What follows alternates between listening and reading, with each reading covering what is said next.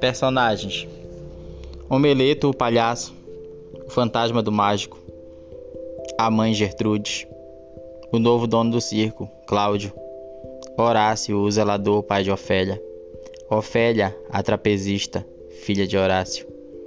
Mosquito, malabarista, amigo de Omeleto. Enredo